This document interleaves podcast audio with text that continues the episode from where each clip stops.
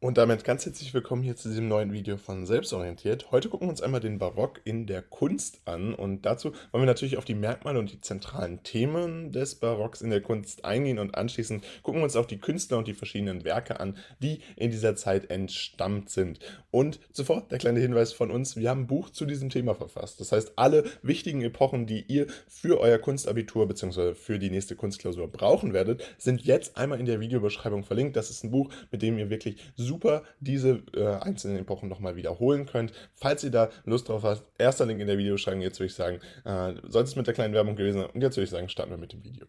Kommen wir zunächst zu den Merkmalen bzw. Themen des Barocks. Was hat die Künstler und was hat die Künstlerin beschäftigt? Wo kommt diese ganze Epoche überhaupt her? Und zwar ist sie ausgehend von Italien im 16. Jahrhundert, Italien generell im 16., 17. Jahrhundert äh, sehr grundlegend für viele Strömungen, unter anderem eben auch des Barocks. Und hier äh, beziehen wir uns hier auf die künstlerische Epoche des Barocks und dementsprechend ist es kaum verwunderlich, dass auch Italien hier ganz relevant war, insbesondere Rom als äh, eine Stadt, die schon damals äh, sehr pulsierte und entsprechend einen enormen Einfluss auf die Kunst hatte. Die zentralen Merkmale sind dabei, dass eine Betonung von Gegensätzen stattfindet. Insbesondere die Idee, dass man Licht und Schatten gegenüberstellt oder auch Innen und Außen in der Dekorationskunst immer wieder gegenüberstellt, sind zentrale Merkmale, die sich in verschiedenen Werken wiederfinden lassen. Das heißt, ihr werdet in verschiedenen Werken, die ihr euch aus dem Barock anguckt, feststellen, dass häufig ein Kontrast zwischen Licht und Schatten besteht, beziehungsweise dass hier ganz zentrale Gegensätze gewählt werden, um entsprechend einen Kontrast zu erzeugen und entsprechend die verschiedenen äh, Ebenen des Bilds besser zu betonen und nochmal nähergehend zu beleuchten. Das ist also ein ganz zentrales Merkmal, was wir hier natürlich bei dem Barock feststellen können. Die Farbigkeit und die Kontraste in der Lichtführung sind dabei auch anders äh, deutlich zu äh, sehen. Das heißt, ihr werdet auch äh, eine enorme äh, Farbpalette feststellen können. Ihr werdet verschiedene Farben feststellen können. Äh, wir haben hier keine triste Farbigkeit, sondern tatsächlich eine Nutzung der gesamten Farbpalette. Und auch das ist natürlich historisch gesehen äh, interessant, dass das bereits im 16. Jahrhundert im Barock so umgesetzt wurde auch bei den Themen, die wir uns gleich angucken werden, ist das durchaus verwunderlich, dass das so genutzt wird. Dabei sprechen wir bei den Barockkünstlern bzw. bei den Werken des Barocks von einem naturalistischen Stil mit der Darstellung übersinnlicher Akte. Das heißt, teilweise haben wir auch mythologische äh, Szenen, äh, die dann entsprechend unter anderem aus dem Antiken dann äh, enorm übernommen wurden. Äh, wir haben hier entsprechend übersinnliche Akte, die aber versucht werden, durchaus realistisch darzustellen, beziehungsweise die naturalistisch dargestellt werden sollten. Und das ist natürlich äh, eine, eine Methode, die so sich in der Kunst zunächst vorher nicht wiedergefunden hat. Vorher konnte man immer ganz klar unterscheiden, was sind übersinnliche Akte und was nicht. Und hier hat man jetzt versucht, mit diesem naturalistischen Stil das deutlich realistischer darzustellen. Wir haben außerdem einen übermäßigen Einsatz von konturierenden Linien sowie farbiger Modulation. Ich hatte gerade schon einmal angesprochen, wir haben eine enorme Farbigkeit in diesen Werken drin äh, und so ist es auch kaum verwunderlich, dass auch konturierende Linien bzw. diese farbige Modulation dann entsprechend stattfindet, um entsprechend noch naturalistischer zu wirken, die Darstellung noch realistischer erscheinen zu lassen und entsprechend übersinnliche Akte dann natürlich auch unterstützend darzustellen. Außerdem ist es so, dass die Malerei dadurch profitiert hat, dass eine eine enorm kraftvolle Bewegung in der Malerei stattgefunden hat. Teilweise natürlich auch in der Plastik. Das heißt, wir sehen hier, äh, dass wir äh, enorm kraftvolle Bewegungen auch im Zeichenstil feststellen können. Äh, Im Zeichenstil insofern, als dass auch die einzelnen Darstellungen der unterschiedlichen Akte bzw. der unterschiedlichen Themen enorm davon geprägt sind, dass wir kraftvolle Darstellungen vorhanden haben. Und zu den Themen ist zu sagen, dass wir natürlich einerseits diese fantasiereichen Themen hatten, die ich gerade schon einmal angesprochen hatte, mit übersinnlichen Akten, mythologischen Szenen und so weiter und so fort.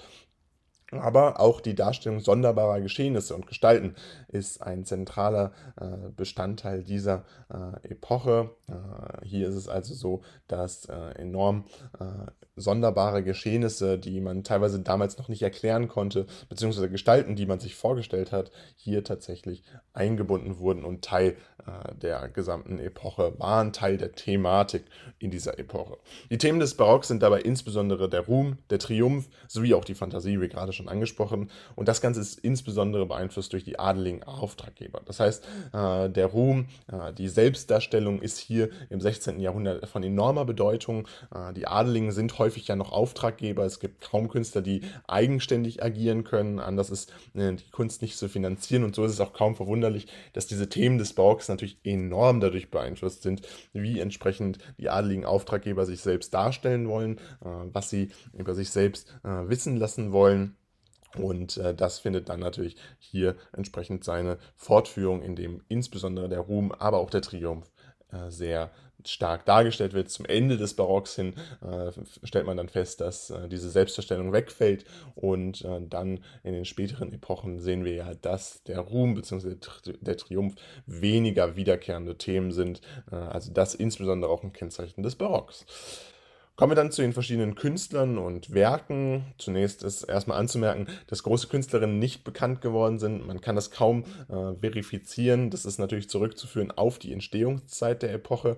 Äh, man kann aber davon ausgehen, dass teilweise Künstlerinnen durchaus unter Pseudonym gearbeitet haben, aber tatsächlich sind diese Pseudonyme nie bekannt geworden. Äh, so denkt man da einfach zu wenige Schriften bekannt sind.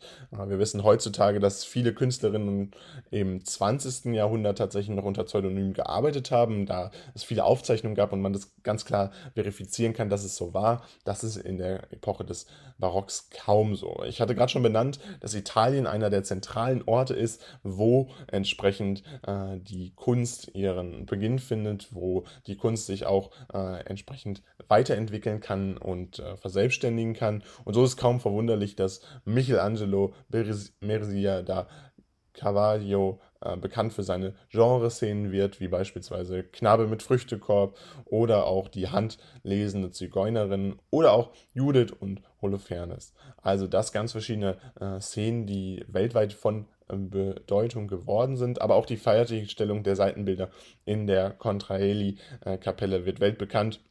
Und was heute noch äh, von großer Bedeutung ist, ist die Skulptur David, die zunächst eigentlich auf eine Kirche aufgesetzt werden sollte, aber heute in einem Museum ausgestellt wird. Das heißt, auch hier haben wir eine enorme Bedeutung, die insbesondere für Italien von großer Bedeutung ist, die folgenden Epochen sehr prägen soll. Und äh, da ist natürlich Michelangelo Caravaggio äh, sehr hervorzuheben, weltbekannter Maler und Künstler, der hier in dieser Epoche des Barocks entsprungen ist und entsprechend äh, seine Werke äh, präsentieren konnte bzw. zeichnen konnte.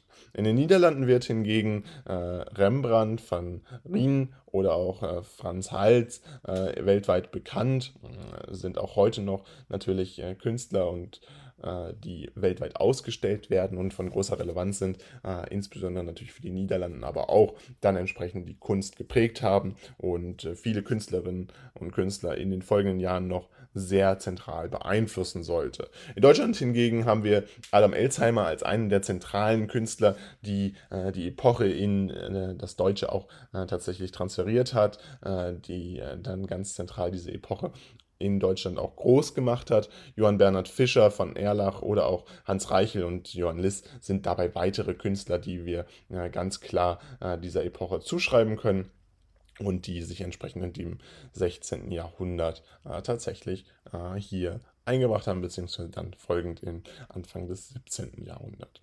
Und damit soll es gewesen sein zu dem Barock in der Kunst. Wir fassen euch das Wichtigste nochmal ganz zentral zusammen. Die wichtigen Merkmale und Themen von der Epoche, die in Italien im 16. Jahrhundert startet, sind insbesondere die Betonung von Gegensätzen. Das heißt, insbesondere Licht und Schatten werden gegenübergestellt. Was bedeutet, dass Farbigkeit und Kontraste in der Lichtführung entstehen und das entsprechend dargestellt werden kann. Auch der naturalistische Stil mit Darstellung übersinnlicher Akte ist von großer Relevanz. Teilweise haben wir sogar mythologische Szenen, die dargestellt werden, aber entsprechend dieser naturalistische Stil äh, führt dazu, dass äh, wir hier äh, zwar fantasiereiche Themen haben, aber diese durchaus realistisch erscheinen. Weitere Themen sind beispielsweise sonderbare Geschehnisse oder Gestalten, die man sich kaum erklären konnte oder vorstellen äh, konnte.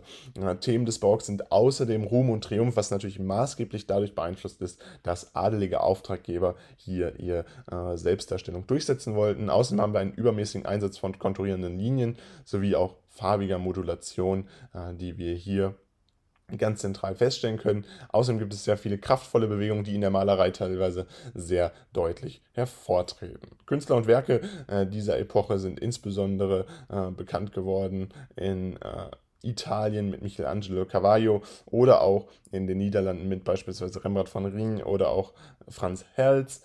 Äh, in Deutschland gilt als einer der wichtigsten Wegbereiter, insbesondere Adam Elsheimer. Und damit soll es gewesen sein von diesem Video rund um den Barock in der Kunst. Falls es euch gefallen hat, würden wir uns riesig freuen, wenn ihr unserem Video einen Like da lasst. Gerne könnt ihr unseren Kanal auch kostenlos abonnieren. Das würde uns wirklich riesig unterstützen. Und ansonsten findet ihr im ersten Link in der Videobeschreibung jetzt ein Buch zu dem Thema verlinkt. Das heißt, äh, das Buch zu dem Thema rund um alle Kunstepochen, die ihr für das Abitur braucht und äh, für eure Laufbahn sicherlich auch wichtig sind, äh, ist jetzt in der Videobeschreibung verlinkt als Taschenbuch und auch als E-Book jetzt auf Amazon für euch zu kaufen. Dabei wünschen wir euch ganz viel Spaß damit und dann soll es gewesen sein von, diesem, äh, von dieser kleinen Werbung und auch diesem Video. Und dann sehen wir uns hoffentlich beim nächsten Mal wieder. Haut rein und ciao.